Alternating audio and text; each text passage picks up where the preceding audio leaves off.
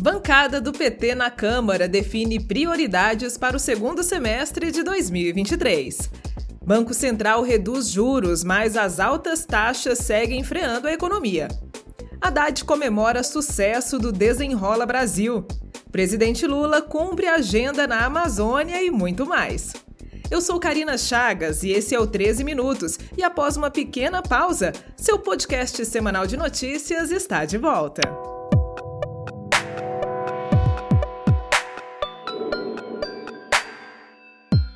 Sexta-feira, 4 de agosto de 2023. Esta produção do PTcast está sendo gravada no estúdio Marisa Letícia. Eu sou mulher preta e estou usando camisa cinza, saia longa preta e tênis rosa. E meus cabelos são castanhos na altura dos ombros.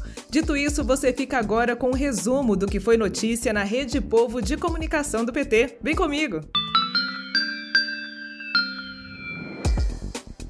Agosto nem tinha começado e o PT na Câmara já estava planejando o segundo semestre de 2023. A bancada realizou na segunda-feira, dia 31 de julho, na sede do partido aqui em Brasília, um seminário para debater as principais pautas de interesse do país e como se dará articulação no Congresso para aprová-las.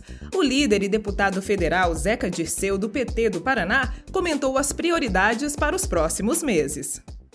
Primeiro, terminar o dever de casa do primeiro semestre. Nós aprovamos na Câmara a reforma tributária, o novo regime fiscal, fizemos avançar as discussões sobre o desenrola, mas o Senado agora está fazendo alterações nessas medidas e em outras que a Câmara vai ter que rapidamente dar a sua votação final. Né? Colocar de novo a educação como uma grande prioridade do Brasil é um esforço que a nossa bancada está decidida a fazer no segundo semestre. Avançar numa nova etapa tributária também é uma tarefa que está muito clara que é prioridade. Né?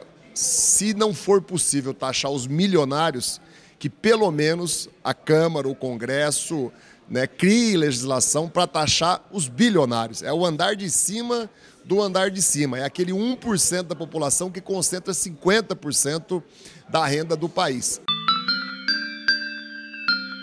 Nesta semana, o ministro e chefe da Secretaria-Geral da República, Márcio Macedo, participou de um evento para tratar das metas sustentáveis globais estabelecidas pela ONU, o Acelerando a Implementação dos ODS no Brasil, a Agenda 2030 para o Desenvolvimento Sustentável. Durante o evento, que ocorreu no Ministério das Relações Exteriores, aqui em Brasília, Macedo relatou as prioridades do governo brasileiro para esse período, como a retomada de programas sociais e proteção do meio ambiente, investimentos em cultura e o equilíbrio da economia do Brasil. E agora se inicia um novo ciclo nesse segundo semestre. O presidente vai lançar agora o PAC, o novo PAC onde todas as, as obras de infraestrutura necessárias desse país vão dar andamento, para que o Brasil possa criar as condições objetivas de escoar sua produção, de aumentar o PIB, de gerar emprego, de gerar renda, para que a gente possa ser compatível, o crescimento seja compatível com a necessidade da nossa gente. Durante entrevista ao jornal PT Brasil, na última quarta-feira, o deputado federal Rogério Correia, do PT de Minas Gerais, repercutiu a retomada da CPMI do golpe. O parlamentar destacou o depoimento do ex-diretor adjunto da Agência Brasileira de Inteligência, Saulo Mauro da Cunha, que confirmou os alertas emitidos pela ABIN às autoridades de segurança do DF sobre uma possível tentativa de golpe no dia 8 de janeiro a ABIN detectou que realmente havia uma organização que deveria chegar em Brasília em volume maior e mais radicalizado, com pessoas armadas, com financiamento pesado e com o intuito do golpe. Tudo isso que eu estou dizendo é o que a ABIN escreveu nos alertas que fazia. E o objetivo era esse: tomar os três, os, os três prédios, os três poderes e, com isso, fazer um rompimento constitucional. É mais um caminho para a formação de um relatório que, com certeza, colocará a estratégia golpista e, no centro dela, como autor intelectual, mentor disso tudo, o ex-presidente Jair Bolsonaro. Ainda na quarta-feira, o ministro da Fazenda, Fernando Haddad, concedeu entrevista para o canal Gov. O editor do portal aqui do PT, Humberto Rezende, comentou sobre os principais pontos levantados pelo ministro, como o Desenrola Brasil, novo programa do governo federal para renegociação de dívidas. Durante o governo Bolsonaro, o número de famílias, de pessoas endividadas chegou a recordes históricos. A gente teve assim 80% das famílias endividadas, né? E o presidente Lula pediu então um programa que ajudasse as pessoas a se livrar dessas dívidas. É, o Haddad explicou que é um programa inédito, porque não é só você negociar a dívida que a pessoa tem com o governo, o governo chegar lá e dar um desconto, o governo chegar ali, lá e perdoar. Não, como que o governo pode agir para resolver a dívida que a pessoa tem com uma instituição, seja um banco, né, seja uma loja, seja é, algum outro tipo de fornecedor. Né? Então foi criado um programa inédito no mundo. Isso é uma marca do governo Lula, né? O governo Lula sempre trazendo programas que não existem e aí olha-se um problema, como a gente vai resolver esse problema? Cria-se uma política pública, uma política social.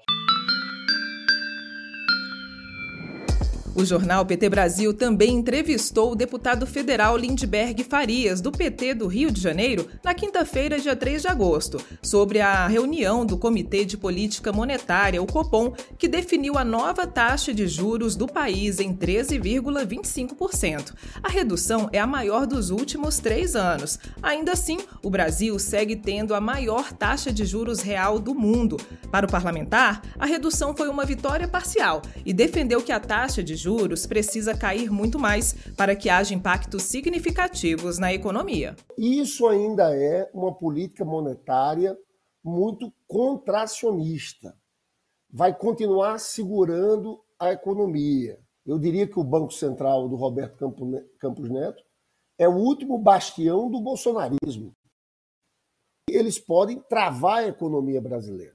Eles querem que essa taxa de juros um pouco inviabilize o crescimento econômico e gere uma situação ruim, desconfortável para o governo do presidente Lula. Porque, veja bem, ela inibe o investimento empresarial. Quanto maior a taxa de juros, mais desemprego nós temos. O Brasil merecia ter uma redução drástica da taxa de juros, a gente voltar a um patamar razoável, a um padrão internacional, porque hoje a gente está fora da curva do mundo. Eu pergunto, por que só o Brasil tem uma taxa de juros como essa?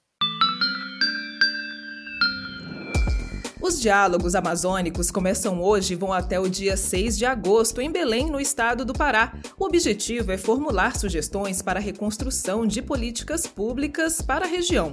O evento antecede a cúpula da Amazônia, que reunirá chefes de estado de oito países amazônicos na próxima semana. E quem traz mais informações para a gente é a repórter Thaisa Vitória. A secretária executiva adjunta da Secretaria-Geral da Presidência da República, Tânia Oliveira, contou por que o governo Lula convocou esse encontro ao falar da importância da participação da sociedade na discussão das políticas públicas. O presidente Lula é, tem reiterado, e foi um compromisso dele de campanha e é um compromisso dele de governo, é, é retomar a discussão sobre as políticas para a região amazônica. Isso é prioridade no governo Lula. Então, a convocação da cúpula da Amazônia, que reúne os oito chefes de Estado dos países amazônicos, foi um compromisso que o governo se colocou. Agora, por outro lado, a participação social é pressuposto de todo e qualquer debate que ocorre no governo do presidente Lula. E o presidente Lula já está no norte do país, não só por conta da cúpula da Amazônia, mas também para relançar o programa Luz para Todos, em Parintins, e receber o título de cidadão honorário da cidade pelos serviços prestados à população ribeirinha em seus governos anteriores. Mas antes de contar mais sobre a agenda de Lula na região amazônica, vamos resumir como foi a semana do presidente. Na segunda-feira, ele sancionou a lei que institui o programa Escola em Tempo Integral integral. Na terça, o presidente conversou com o jornalista Marcos Uchoa e celebrou a elevação da nota de crédito do Brasil por agências internacionais. Já na quarta, Lula lançou o programa Povos da Pesca Artesanal, que deverá beneficiar mais de um milhão de pescadores no Brasil e assinou a retomada do Conselho Nacional da Aquicultura e Pesca, o CONAP. Na quinta, Lula participou da cerimônia de posse do novo ministro do Turismo, Celso Sabino, no Palácio do Planalto, e também participou da sessão solene que impulsou Cristiano Zanin como ministro do Supremo Tribunal Federal. E também na quinta-feira, o presidente Lula concedeu entrevista a rádios da região norte. O presidente falou sobre investimentos em infraestrutura que irão beneficiar os estados amazônicos e destacou a importância do trabalho conjunto com os países vizinhos para a proteção da floresta, o combate ao desmatamento ilegal e ao narcotráfico na região. Vamos fazer um grande debate e vamos tentar convencer os nossos parceiros de que nós precisamos trabalhar de forma unida, de forma coesa, para que a gente possa combater o crime organizado, o narcotráfico e para que a gente possa cuidar do nosso povo que mora nas florestas, dos nossos ribeirinhos, dos nossos indígenas, dos nossos pescadores. Ou seja, nós temos a obrigação de ter consciência que cuidar da Amazônia não é apenas cuidar da floresta, é cuidar do povo amazônico que precisa viver com muita qualidade de vida, que precisa viver bem. A agenda do presidente Lula no norte do país neste final de semana será intensa, então acompanhe tudo pela TV PT. No último dia 21, o presidente Lula assinou o decreto sobre o controle responsável de armas de fogo, que tem como um de seus objetivos reduzir os casos de feminicídio no país. A Tamiri Sampaio, assessora especial do ministro da Justiça e Segurança Pública e coordenadora do Programa Nacional de Segurança Pública com Cidadania, o PRONASSE, falou para a Rede Povo de Comunicação sobre como se deu a construção deste decreto. Vamos conferir um trechinho. Esse programa, né, esse decreto, na realidade, ele foi lançado no dia 21 junto de um conjunto de, de políticas de segurança pública, né, com o PAS, que é o Programa de Ação na Segurança. É, o decreto de, sobre o controle responsável do uso de armas em específico foi coordenado a construção desse decreto, né, eu acho que é importante, foi coordenada pela Senasp, né, o secretário Tadeu e a diretora Michelle Ramos, e, e, passou por um processo de muito diálogo com a sociedade civil, com membros do governo, com membros é, das forças de segurança, com membros do parlamento, é, com pesquisadores da área, e eu acho que é, é fundamental dizer isso, porque é, esse governo participativo, é, e a gente, o, o, nome foi decreto do responsável, né, do uso de armas, é, porque também passa pela responsabilidade do governo essa escuta, esse processo de, de participação. E esse foi mais um 13 Minutos com os destaques dos últimos dias da Rede Povo de Comunicação do PT.